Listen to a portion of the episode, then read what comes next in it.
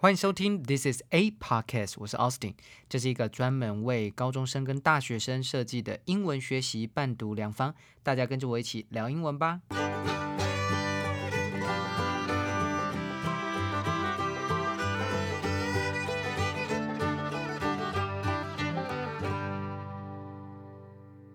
我们今天呢又要来听一段这个《时代》杂志的报道啊。那这篇文章啊，在这一期的《时代》杂志啊，是呃，我大概读了一下，哎，很不错，我就想要跟大家分享一下，因为这样子的主题好像比较少会遇到。好，那在进行这个主题之前，老师要先问大家，你以后想要生几个小孩？有想过吗？我还记得我以前高中的时候有想过，诶，真的是很无聊的一件事情。我那时候想说，我应该以后要生三个。啊，生三个小孩，然后呢，呃，反正就是三个小孩，至少说不会一个小孩可能太孤单嘛。那两个小孩可能常会吵架，三个的话就是呃两个可能会比较好。那两夫妻，我们说夫妻可能只需要照顾一个小孩。总之呢，我那时候就想了很多，就是很无聊的一件事。应该是我看完《Modern Family》那时候那个摩登家庭，就觉得哎，三个小孩还不错哈。那呃，哎，听我的 podcast，大家现在应该都是还是国高中生呐。那有一些人可能已经大学了，呃，但是应该还是蛮少人有想过这个问题的，是吧？啊，其实生小孩这件事情呢，在我们想象之中，哦，毕竟我的听众应该是都还没有 生生过小孩，大家应该都是想象，在想象之中是不是就是很简单的事情啊？就很像电影里面呢，可能一男一女啊，把房门关起来，然后。呃，什么呃，翻云覆雨之后，隔天呢，女生就会拿着一个验孕棒，就说：“哇，你要当爸爸了，You're gonna to be, You're gonna be a father。”可是现实是这样吗？有这么简单吗？呃，根据呢国建署啊，台湾国建署的统计资料显示啊，国人不孕症的比率大概在十到十五趴，啊，相当于每七对夫妻就有一对不孕。台湾呢有将近五十万对不孕的夫妇啊，现代人呢不孕症越来越盛行，而且竟然还有逐渐增加的趋势哦。这个数据是今年的数据啊，呃，主要的原因呢，除了普遍都晚婚啊，或者是晚比较晚生小孩，还有一些生活上面的压力啊，环境上面呢，或者饮食跟生活习惯的改变啊，都都让这个呃怀孕呢变得越来越难。哦，那我们先讲一下好了，不孕症的英文叫 infertility，I N F E R T I L I T Y，infertility，infertile，I N F E R T I L E，infertile，它当做形容词代表就是不孕的。那你也可以说 sterile，s t e r i l e，sterile。那相对来说啊，infertile 的相对，把那个 i n 拿掉，那个否定字拿掉之后，fertility，呃，fertile，fertile 就是呃可可生育的。那 fertility 就是生育啊，就是生育。那我们中文常常有讲什么试管婴儿啊，对不对？英文的专有名词我们叫它 IVF，叫 in vitro fertility。啊，in vitro fertility，啊，就是体外受精的意思。不过，老师今天要讲的不是不孕症啊，不孕症在台湾呢，其实啊，呃，虽然说有慢慢的盛行，不过呢，呃，我老师今天想要讲的是另外一个比较重要的，就是《时代》杂志在讲的是代理孕母。那代理代理叫 surrogate。S U R R O G A T E，surrogate，当做形容词或当做名词就是代理的。那有些人我们说代理代理孕母叫 surrogate mother 啊，因为没有所谓的 surrogate father，所以 surrogate 就可以了，就是代理孕母。那 surrogacy，surrogacy，S U R R O G A C Y，surrogacy 当做名词就是代孕啊，就是代孕。那在台湾呢，二零二零年的时候，五月啊的就通过了，一读通过了，一读通过这个人工生殖法。那所谓人工生殖法呢，里面还是有一些淡书的，就是这这个夫妻啊，如何去进行人工，如如何可以走上这个代理孕母这件事情。第一个的条件有三个条件，第一个条件是，呃，可能妻子没有子宫。好，第二个条件是妻子因为子宫或是免疫疾病其他的事实难以孕育的时候。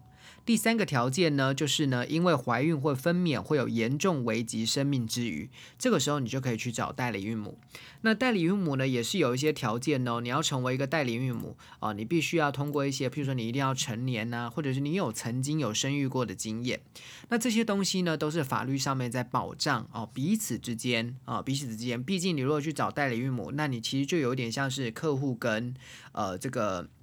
租你一个子宫嘛，对不对啊？代理孕母租你租借出她的子宫，那这两个之间就必须要有一些法律的保障，譬如说他要得到一定的报偿，或者是说不可以因为呢报偿太高而有些人因为钱的关系，然后你就去占别人便宜哦。可能很有钱的夫妻，然后看到哇这个人好穷，那那你来当我们的代理孕母，这个也都是不行的哦。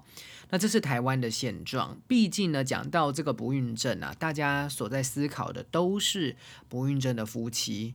哦，非常的辛苦啊！那他们呢，终于可以得到一个希望了，就是呃，有代理孕母可以帮助他们生下他们的小孩。好，那那之外呢，我们今天要讲的其实不是他们，今天要讲的比较多的是在代理孕母上，而且呢，《时代》杂志是聚焦在印度这个地方啊，印度这个地方的代理孕母的产业。好，那根据呢联合国支持的这个德里在德里的女性健康研究团队预估哦，这个是《时代》杂志上面的哦。他说呢，他们预估呢，在印度全国有高达三千个代理孕母的机构。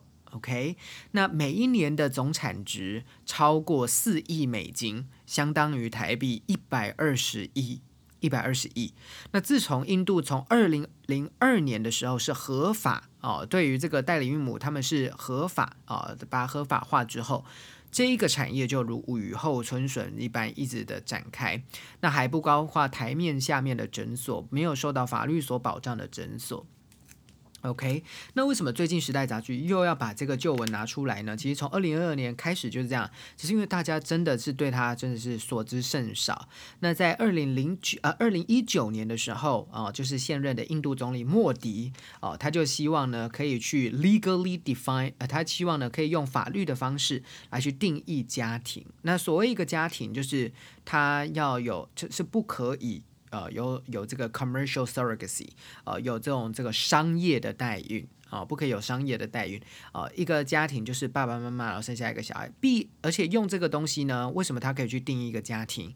你要知道，最近呢，同性 LGBTQ 啊，这个这样子，这个同性的族群，呃，可能呢在结婚上面，他们想要得到他们的小孩，他们可能会去寻求代理孕母的帮忙，但是莫迪呢？透过这个呃，限制了代理孕母这件事情。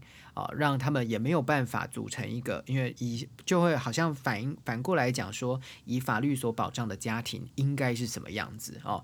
那当然，这个牵涉到很多，等一下我们来谈啊。所以老师今天要讲的，其实是在印度的代理孕母的产业，还有为什么会有这样的需求产生，还有这个在就业人口，我们现在要放在就业市场当中，为什么会有这个供给？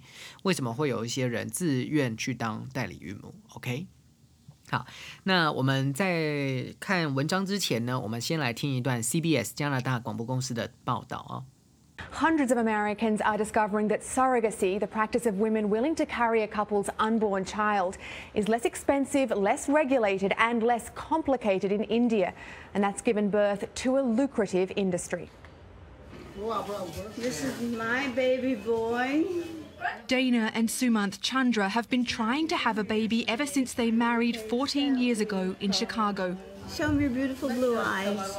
They believe their newborn son Ethan is a miracle because doctors in the US told Dana she'd never have a child. I never thought we'd see the day that we'd have this baby. He's so beautiful. They finally realized their dream of starting a family by traveling 8,000 miles to India, the country where Sumant grew up. Ethan was born to a surrogate mother at this clinic in the dusty town of Anand, a hub in India's multi-million dollar surrogacy industry. An embryo created from the Chandra's own sperm and egg was implanted in an Indian woman who was paid to carry their child.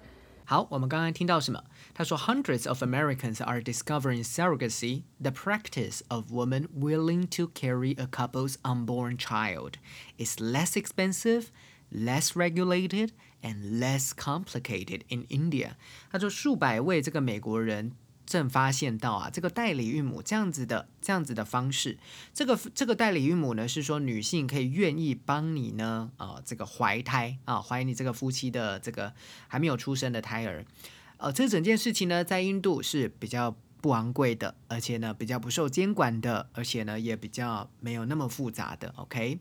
而整件事情呢，that has given birth to a lucrative industry，到一个非常非常啊非常呃赚大钱的 lucrative 有发大财的一个产业啊，lucrative，L U C R A T I V E，lucrative 就是赚大钱的发大财的产业。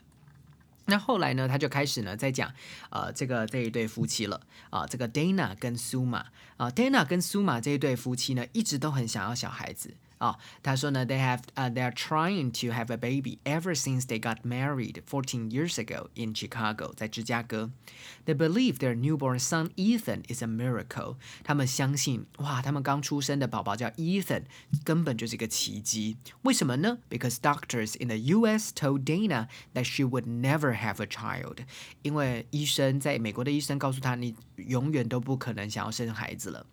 They finally realized their dream of starting a family by traveling 8,000 miles to India, the country where Suma grew up. 他们最终呢实现他们的梦想啊！他们呢借由呢哇远渡重洋，到了八千英里远的印度，在这里呢其实就是她老公出生的地方。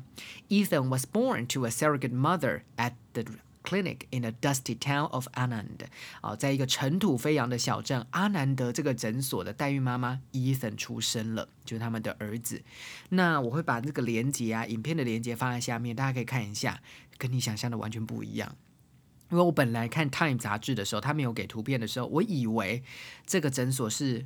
哇，那个很漂亮啊，然后里面非常整洁啊，很干净啊，非常专业的一个诊所，不是诶，它好像就是在一个乡间，然后在一个就是用电风扇吹，还没有冷气的一个，然后每一个每一个代理孕母啊都有一张床，好像是监狱一样，然后大家都在同一个空间里面聊天这样，然后大家都挺着大肚子，所以其实是一个很简陋的一个诊所哦。那他儿子在这边出生的，你能想象吗？在这样子的诊所，而且这个还是比较高级哦，算是印度数一数二的代理孕母的机构。这个机构啊，它的名字叫做 Akansha Akansha Hospital。OK，在阿南德这个地方哈啊，那在在印度阿南安阿南的这个地方啊，那这这个诊所其实非常远近驰名。老师大概看了一下，它这个呃，因为刚好呃，《时代》杂志也讲了这家诊所，这家诊所呢，每一年呢。哦，它呢可以帮助非常多，甚至数百名哦，不是只有美国，全世界像澳洲啊，像一些开发中呃已开发国家那些比较有钱的国家，帮助他们生产，帮助帮助他们的代理啊的生产小孩子哦，所以是非常非常呃。非常文明的一个机构，那这个机构呢，竟然呢里面看起来还是非常的简朴啊，还是非常的简朴啊。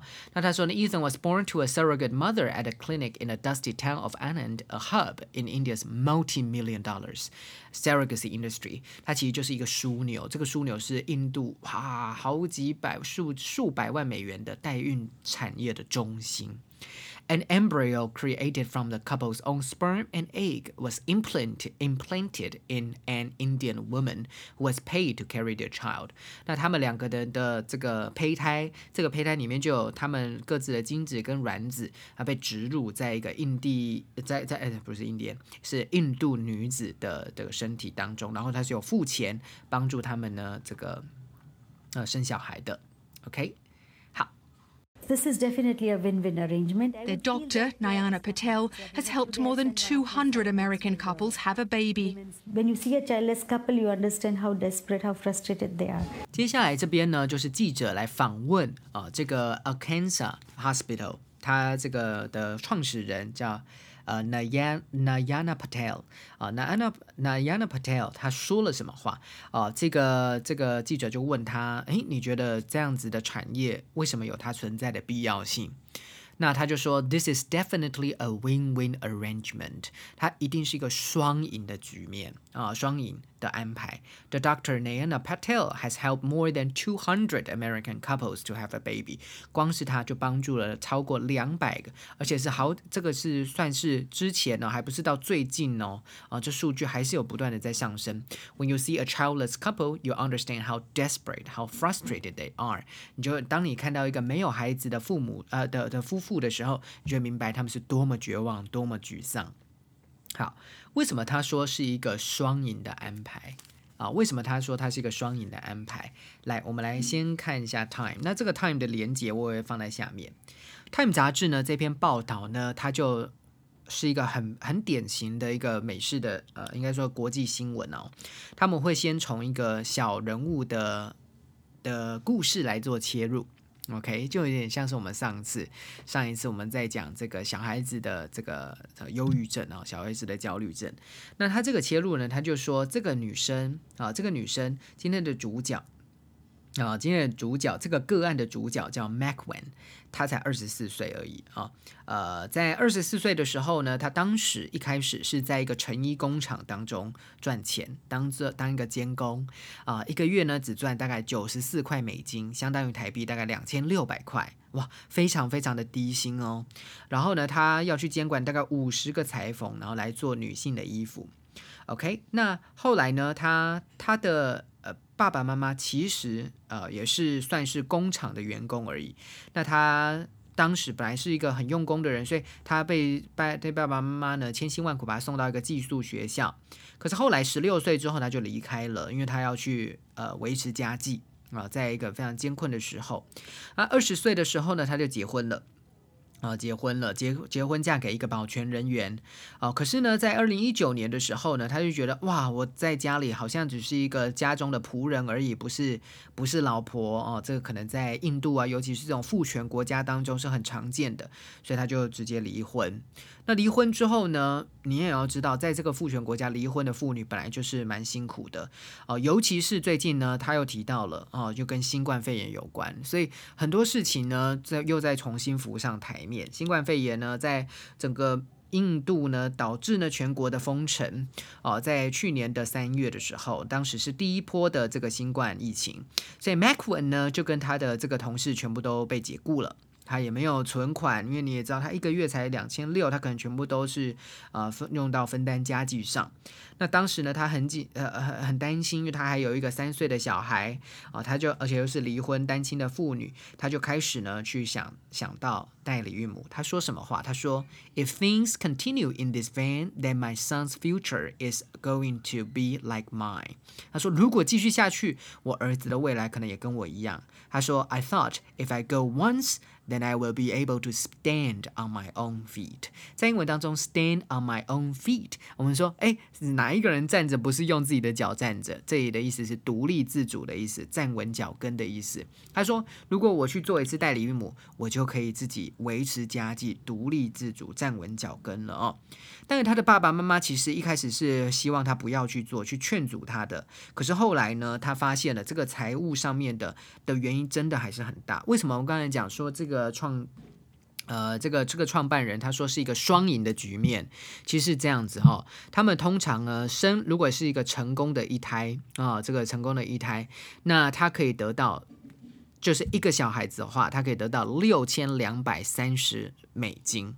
你要知道，他一个月才赚九十四美金，可是他十怀胎十月之后，如果顺利生产，他可以得到六千两百三十块，折合台币差不多十七万。啊，十七万啊，那这样换算下来，一个月可能有一点七万的月薪啊。如果你是这样子算的话，那如果今天是有流产的话啊，如果流产的话，就是如果不成功的话，其实他也是可以领，就是到他这个时间点之前啊，这个这个这个钱啊，大概呢就是，而且还可以再加上呢，呃，一百三十五块的津贴啊，相当于台币三千七百多块，其实也超过他在成衣工厂呃的月薪了，对不对？好，那。那他呢 m a c q u e n 比较特别，因为他现在是双胞胎，他怀的是双胞胎，所以呢，他还可以再多，他他整就是如果生出来双胞胎是 OK 是成功的话，他可以赚七千三百九十五块，相当于台币差不多二十万二十万块。那再加上呢，他还可以呢。那他自己有捐他的这个卵子，所以他还有可以再加上两百四十五块，相当于台币六千多块，所以总共大概零零总总，他应该如果可以顺利的产下这一个双胞胎的话，他可以赚到二十万块。二十万块一个月，他本来月薪只有两千七百块，两千七百块，然后他过了这个之后，他可以有二十万的积蓄，所以他就觉得说，其实他这这件事情是一个他翻身的机会。那他也可以给他自己的儿子一个更好的将来。他准备呢，想要开一家小商店。他准备呢，想要呢，让他的人生转化。他希望可以透过这样子的产业，让他的人生有所变化，让他可以站稳脚跟。所以他刚才讲说：“If I go, if I go once, then I will be able to stand on my own feet。”我就可以自己站稳脚跟。像是 Macwen 啊，还有很多人。之后呢，开始呢，他就切入了《Time》杂志就开始切入了。啊，讲到整个市值，还有 Macwen，还有其他的印度妇女，许多人呢以可以前只是当家庭的帮佣而已，或者是做一些劳力密集的一些这个工作，那这样子的钱相比之下，真的是可以改变他们的人生，而且并且呢，can help them secure their family's future，去保保障他们。家庭的未来，start a business，甚至呢开个公司，educate their children，教育他们的小孩，pay medical expensive，啊，去去支付一些医疗的费用，or build a solid home，而且呢最重要的就是要去建去建造一个很稳当的房子。你要知道，在印度这个小镇，它可能常常下，因为有雨季、有季风的关系，所以三不五时就会淹水。许多房子呢，根本就是木造的建筑，所以一下子呢就毁掉了。但是借由这笔钱，好多人都盖了一些，就用水泥、用砖块盖一些稳固的房子。OK，啊，这个其实是很特别的，因为我们刚才讲 Macwen，他其实自己是想要开一家小的成衣公司，然后有自己的品牌。如果透过这件事情之后，他会有足够。的资金可以来做这件事，OK？那你要知道哦，他是有受过教育的哦，他之前有有读过书，到十六岁是有读过书的哦。可是等一下我们就会发现，其实还是有一些非常多的问题的，OK？好，所以先听到这边你就知道，他其实是一个双，怎么说他是双赢的局面，就是他会有钱啊，有钱。可是，可是现在问题就来了。我们刚才讲，莫迪准备要禁止这个 commercial surrogacy，commercial 就是商业的，commercial，c o m m e r c i a l，commercial surrogacy，他想要禁止它，他希望不可以有任何的钱的往来。那但是呢，代理有没有禁止？他没有禁止代理，他的代理没有禁止，但是他唯一可以通行的是叫做所谓的 altruism。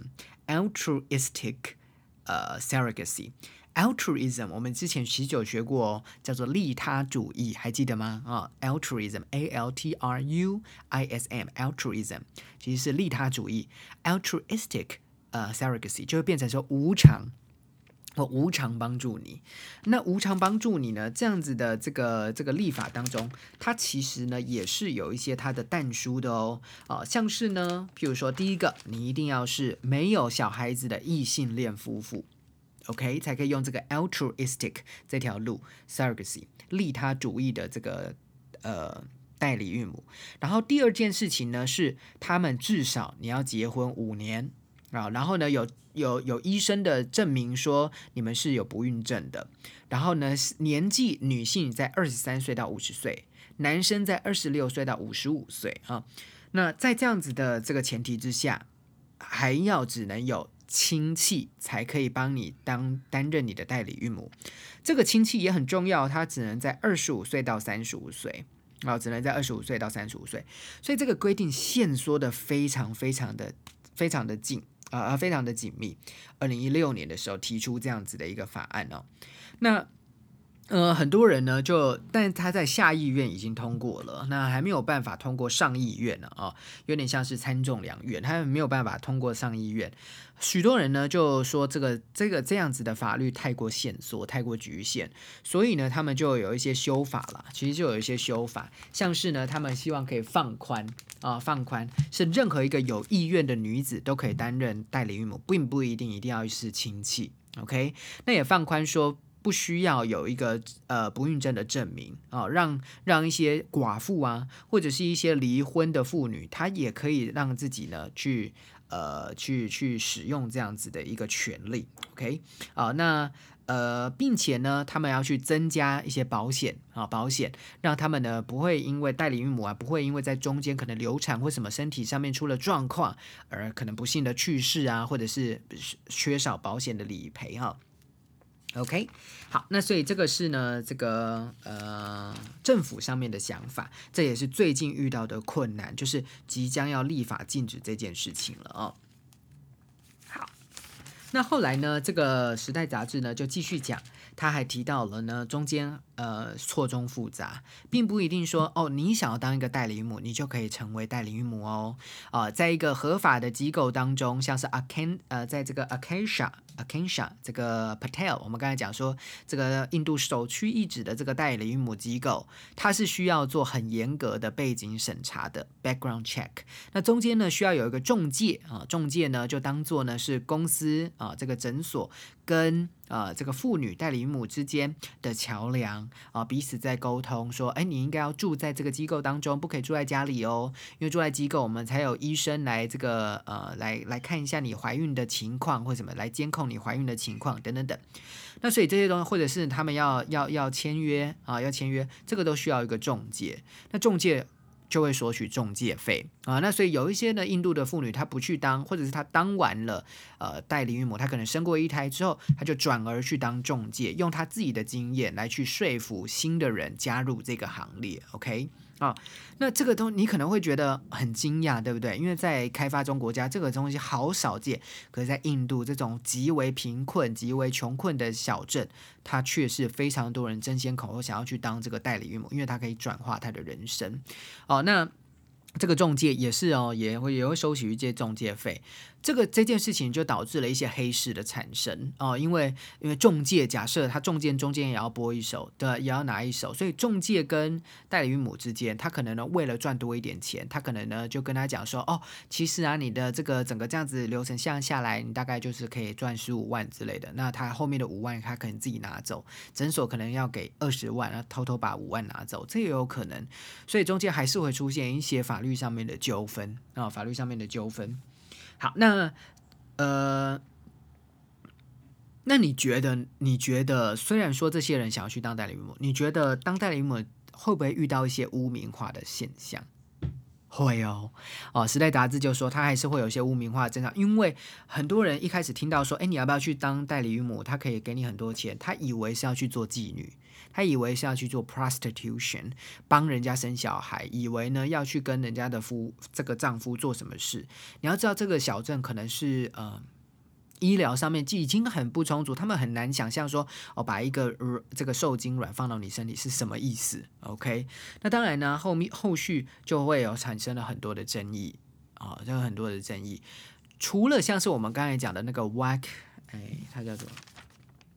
Ma Macwan，对不对？Macwan，他是有受过教育的哦，但是有非常非常多的妇女其实是 illiterate，她们其实是文盲，不识字，她没有办法签契约。那你要知道，那个契约都是英文契约，因为很多的澳洲人、美国人来这边，他希望可以有他的代，他他有他的下一代，所以这个契约是英文写成。OK，这个就是他的问题所在，他不知道任何的保障，他就签了。OK，所以等一下我们就会讲到他呃有没有受到一些法律上面的保护。OK，来，我们先听一段这个 CBS 刚刚的新闻，我们继续听一段哈。Are the surrogates protected legally? What rights do they have?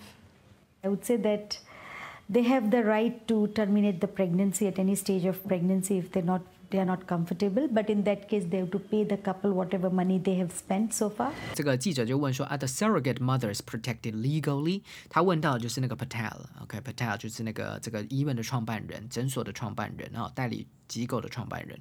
What rights do they have？他们有什么权利？他们有没有受到法律保护？ 他说，这个创办人就说，I would say they have the right to terminate the pregnancy at any stage of pregnancy if they are not comfortable。他说，如果他们觉得不舒服的话，他们有权利在怀孕的任何的阶段终止 terminate，T E R M I N A T E terminate。好，可是有但书哦。 Everything comes with a but. But, but, but, but. In that case, they'll have to pay the couple whatever money they have spent so far. 他们在这样的情况下，他们必须向这对夫妻支付他们迄今花费的任何的钱。OK，所以要赔钱的意思。你不不仅是这段时间没有赚到钱，你还要把这个钱付出来。你觉得这句话是？你这样听过去好像它很合理，对不对？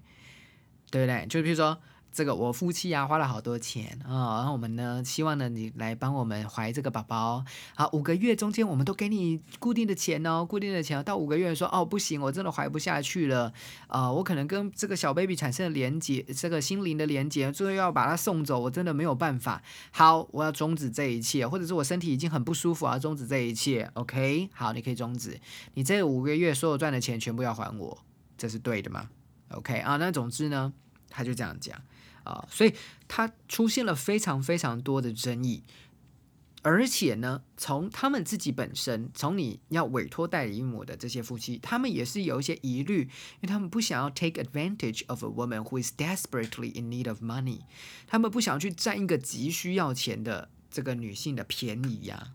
不可以因为钱，然后就这个道德上面说不过去，对不对？OK，好，还有第二件事情，第二件事我们再听一段啊。So are these women being exploited? Well, um, it depends how you look at it. Um, the woman who you saw in my report just then earned $8,000. That's a lot of money for her. Yeah. Um, and all of the doctors who we spoke to said this is a win win arrangement. You know, the woman gets a lot of money, the couple gets a baby that they desperately want. Um, but here is an example of it going very wrong. And this is in the second part of my report that airs on the evening news tonight. We spoke to the family of a surrogate mother who died mm. because of a condition um, caused by pregnancy. And they told us that she was um, illiterate, she couldn't read the contract she signed, and she had no idea of the, the risks she was taking. 那这个记者呢，这边就问说，Are these women being exploited？啊，他说呢，这些女性有没有被剥削？exploit，e x p l o i t，exploit 就是剥削的意思。 哇，这个记者问的也是蛮精确的，蛮精准的，对不对？他也不太怕说什么可能要顾左右而言他，他就直接讲到剥削的问题。因为第一个，你看到这是一个非常低度开发的一个地方，那这些人呢，居民都非常的穷苦，他们会不会因为这样子而被 take advantage 啊？被被被这个？占便宜哦，那而且他们所待的地方啊，像是我们说这个机构医疗机构，其实非常简朴，而且其实呢，对于你要知道这接生是什么，现在的这个医院当中，这都是非常干净卫生，而且有非常专业的团队。但是他他们那边你确定吗？会不会在接生的过程当中，或者生产的过程当中，其实对于代理母也是有健康上面的影响哦，甚至还有可能死亡的风险哦。那但是他们都是没有这个法律上面呃过多的这个保护。哦，他说，Well, it depends on how you look at it。他说，他其实比较重要的应该是说，你要去，这取决于你如何看待它。这是另外一个人给他的回复。他说，The woman who you saw in the report just then earned eight thousand dollars。他们中间呢就讲了，谈到了一个人，就像我们刚才看到的。呃，在《时代杂时代杂志里面的这个这位女性叫 Magwen，一样也是一个女妇女。她说她才刚得到了八千块美元的这个酬劳。她说 That's a lot of money for her. All the doctors whom we spoke to says that this is a win-win arrangement. 所有的医生都说这是一个双赢的安排。The the woman gets a lot of money, the couple gets their child. 就一边得了好多的钱，然后呢，这个夫妻也得到了一个孩子。可是呢，他后面就讲了有一个有一个地方蛮危险的，就是他说 We spoke to a family of a surrogate mother who died because of a condition caused by pregnancy。哦，他呃，我们采访了一个代理孕母的家庭啊，这个代理孕母呢，因为怀孕而死亡。and it told us that she was illiterate. 她告诉我们她是文盲，she couldn't read the contract she signed and had no idea the risk she was taking. 呃，并且呢，她无法阅读，根本看不懂她所签的契约，啊，也不知道她要承担的风险是什么。There's very little regulation. 对于这个的政府的监管其实非常的少的哦。 OK，哦，所以它还有非常多的争议。那当然，主要就是 呃，这些女性，你会不会就感觉好像就是一个生产机器哦，就是一个生育的机器而已啊，好像是一个这个生产的代理工厂一样哦，啊，像代生产代工厂这样子。OK，好，那所以非常多的这个这个在印度的一些呃非政府组织就开始呢在推广一些改革哦，在法律上面的改革，包括包括呢法律改革啊，可以有一些保障的契约啊，那呃还有一些呢，就是他们有谈到的，就是但但在法律上面有改革的保障契约之外，还会有加上一些呃新的。规范当然还是有一些规范要出现，像是什么呢？像在我们刚才讲说，二零零二年的时候，印度就开始有这个合法化嘛，对不对？可到二零一四的时候，things came to a head 啊，这个 Time 杂志就说 things came to a head，来到了一个头，什么意思？就是事情到达了紧要关头的时候，哈，最重要的时候在二零一四年，当时呢有这个澳洲的夫妻呀，他们放弃了他们的双胞胎，OK。呃，这个然后是由印印度的代理孕母出生，那也因为这样子，就导致了非常多非常多代理孕母的争议出现。当时呢，这个印度的国会就通过了一个新的呃限制令啊，对于这个代理孕母的限制令，让他呢只能给印度自己的居民。所以现在啊，其实外国人是没有办法到印度去进行代理孕母，法律上面是这样了，台面上面是无法进行的。可是我跟你讲，台面下你很难确保说那个 black market 黑市，因为常常是供需，就是你有这个你有这个需求，那我们就有这个供给。那在这个供给可能是黑市的关系，所以许多人在讨论说，到底要不要去禁止这些事？从二零一四年开始禁止之后，呃，包含呢国外的人士，他们可能就会走台面下。那这样子的缺点是什么？这些代理母反而会更加没有保障，更加没有保障，因为他们可能呢会在一个无法被监管的地方啊，然后呢，呃，去进行更多的这个更有可能的剥削的行为，因为他们现在可能呢，因为要逃，因为是非法的，或许那个价格可能就可以被压低之类的哈。那非常多人就可以在抗议这件事情。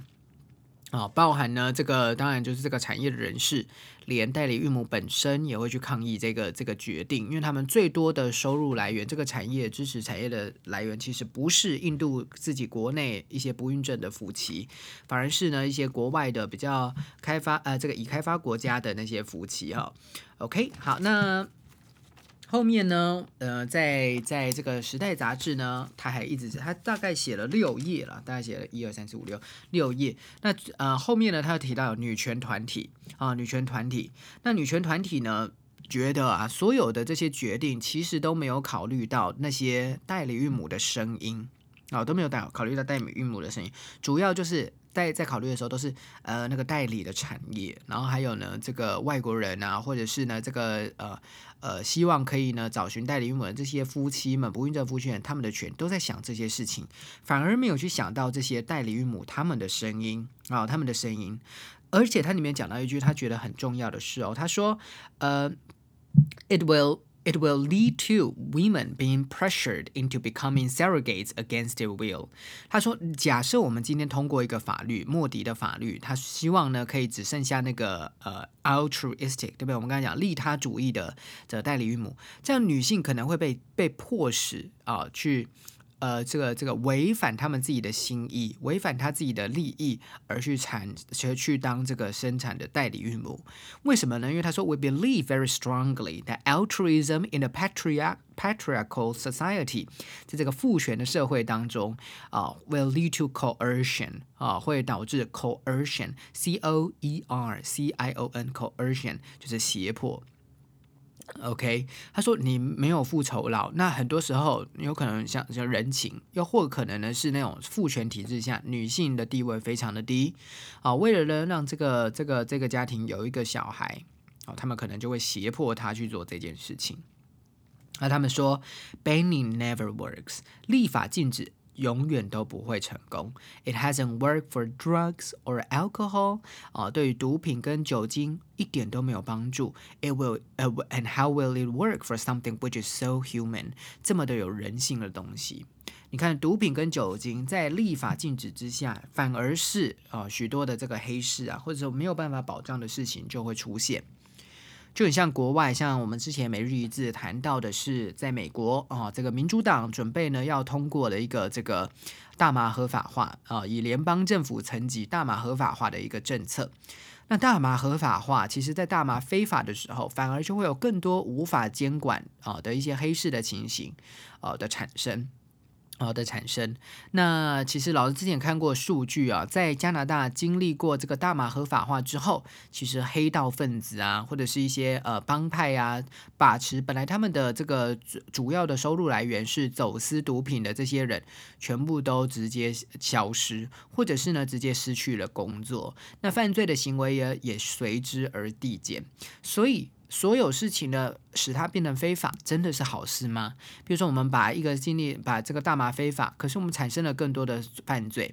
但是如果大麻合法，人呢可以去合法的机构啊，可以去合法的地方，药厂也可以合法的方式来生产这些比较低价的这些，比如说大麻制品或者药物。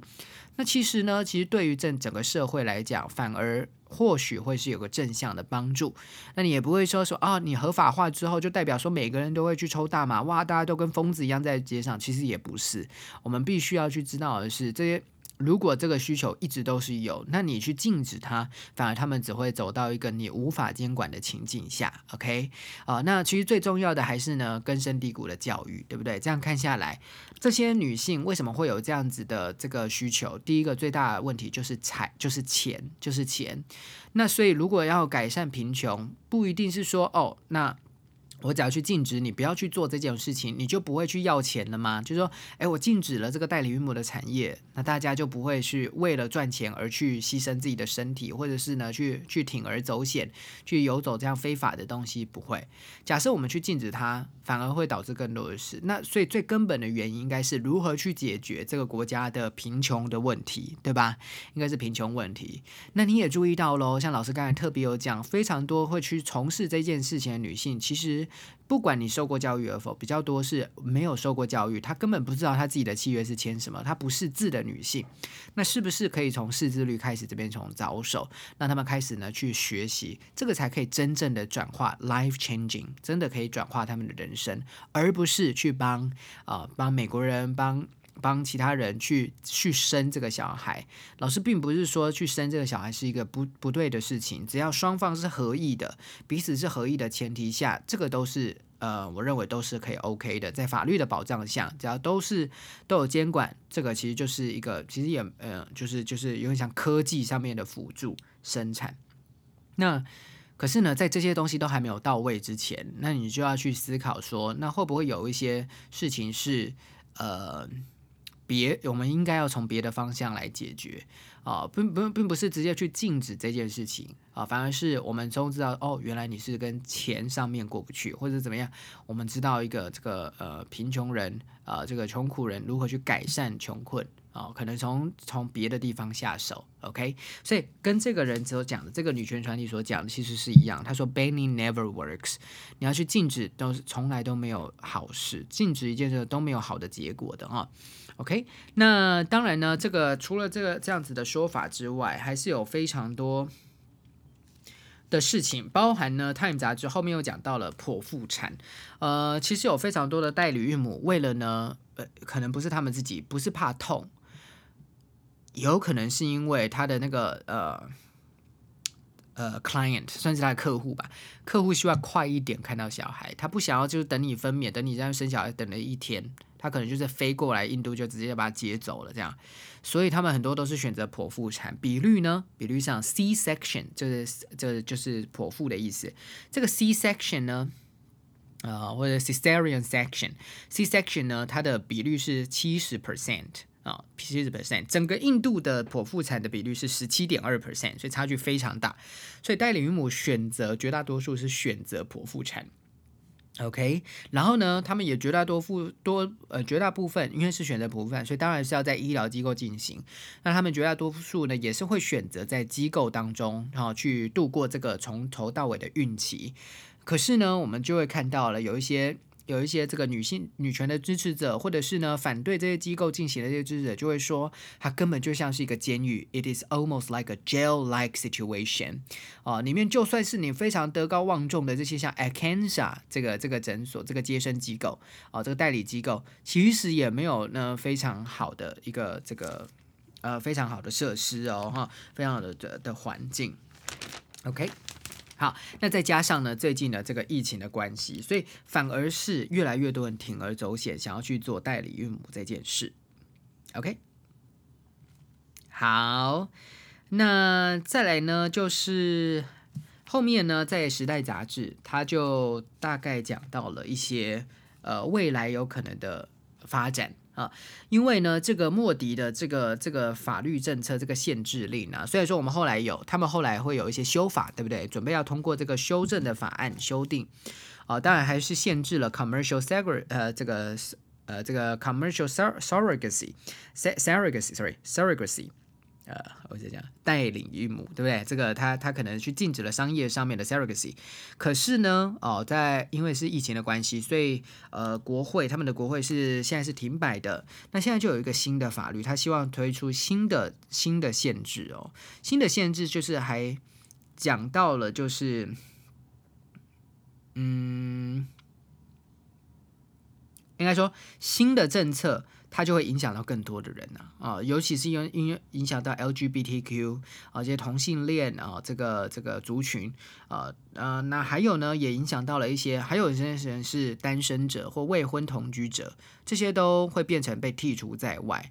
哦，那所以呢，这个新的这个新的法律，他们预期之后呢，假设它真的通过了，它最后还是要受到最高法院的的审核啊，因为最高法院应该会没有办法通过这项草案，因为它是不平等的啊，对对对，有有限制的啊。OK，那后面呢，《Time》杂志还有一些些的小补充哦，那。主要就是透过这个代孕的的法律，莫迪也是希望这个极右派政府、保守政府也是希望可以定义这个家庭的组成了哦。好，那后面呢，他又讲到了一些呃黑市的风险啊。那黑市会怎么做？你觉得呢？如果今天立法全部禁止商业的，因为你如果没有报酬，没有报酬，谁要帮你生？对不对？啊，这个印度的印度的妇女就不会去做代理孕母这件事情。那他们就会继续呢领他们的低薪，因为他们发现另外一边也没有薪水，所以就会产生了黑市。那黑市怎么可怎么进行？Time 杂志也讲得很清楚。他说，第一个，他们可以用现金交易，他们可能就会用现金交易让你避规避掉这个监管。第二个呢，就是他们会去 inflate the cost of medical expenses or insurance on paper，他们就会把保险金还有呢这个医疗的这个支付啊，故意写高一点。好，然后呢，还是一样会支付给这些呃，这个这个这个劳工，算是代理孕母的供给，啊，去去把这些事情呢，啊，这个给给 compensation，算是我们讲补偿啊，给这个代理孕母的补偿，整个都掩盖掉，啊，像是呢。他有没有给例子？也有好的好的新闻就会给例子。来，我们我念一下哈，你听。他说，Despite commercial surrogacy being banned in China, the New York Times estimated that more than ten thousand children a year are born there through that process。听懂吗？他说，尽管说商业的代孕呢，在中国是立法禁止的，可是《纽约时报》估计。有超过一万名的小孩，每一年有超过一万名的小孩是在那边透过代理孕母而出生的。所以立法禁止有有用吗？好像没有，对不对？好像没有。还是说我们有法律去合法化它，但是借由一些规范啊，让保障双方还有机构彼此之间的权益。也保障一些呢，这些呃不识字的妇女，当她希望可以靠这笔钱来改善她的人生的时候，她可以有所依归啊，有所保护，哦，让他们知道说，哦，就算你看呃，也不是说看不懂，或许给他们上一些这个英文课啊，对不对？一些识字课，同时也可以利用教育来帮助他们转化他们的人生。啊，最后呢，这个《Time》杂志呢，就又回到了，这是很棒的文章，就是会这样。他最后又回到了他一开始的那位人物 MacWen 身上，他就说 MacWen 呢现在也很幸福，他结婚了哦，跟他呢在这个成衣工厂之前认识的主管呢，这个就结婚。结婚之后，她非常的开心，她老公其实是一个非常 open-minded 啊，这个。呃，心这个思想很开放的人，而且对他也是很支持的。Of her decision to become a surrogate，啊，那他说呢，虽然说呢，他自己他自己，呃呃，他他他接生了，呃，要么说他接生，他代理孕母，他呃呃，他他他不是生出了那个双胞胎吗？对不对？他但他自己不会想要有小孩啊，可是呢，他也没有后悔他成为代理孕母的决心。的决定。他说：“Someone is not able to have a child. I'm able to get pregnant. I'm giving them the child.” 啊，有些人就是没有办法生小孩，那我我可以，所以我要帮助他。They have a need. We also have a need. 他们有需求，我们也有需求。So what is wrong with this work? 所以这件这个工作有什么错呢？OK，这个可以让大家思考一下。呃，有些时候啊，我们会以我们的角度来思考社会上运作的方法。你就会说啊，这样不行，这样是违反人性，或者说这是不道德的，怎么可以这样子？这会产生好多好多的事情诶，包括代代理的小孩以后要怎么相处，或者说你有没有考虑到人权的问题？我们好多时候会想这些事情，但是 Time 杂志在这边到头来跟你讲说，其实它就是一个非常简单的需求跟供给之间的关系，两者达成达两者都有彼此的需求而去做。那以他这个。这个平民老百姓的角度来讲，他觉得 Why not？这个错在哪里？所以以后啊，大家如果你想要走法律专业的话，不妨啊，你要去多阅读一些，嗯，法律上面是保障的对象，他的需求是什么，他的想法是什么？那我们以我们的角度来，或许是要去保护他，而去立法禁止这件事情，但是呢？到最后这件事情到底是不是好事，也不得而知，对吧？好，那所以呢，这个哇，大家在这边好像就是留下一个伏笔，让大家可以多多的去了解。我会把这个 time 呢，跟刚刚 CBS 的新闻 YouTube 的这个连接都放在下面。好，大家呢这个听完之后呢，不妨可以多去看看，然后呢有些单字多查字典。今天的 podcast 就到这里结束喽。如果正在收听的你觉得这个节目很棒的话，记得订阅加分享，下面按五颗星。记得经常收听 This is a podcast，我是 Austin，我们下次见。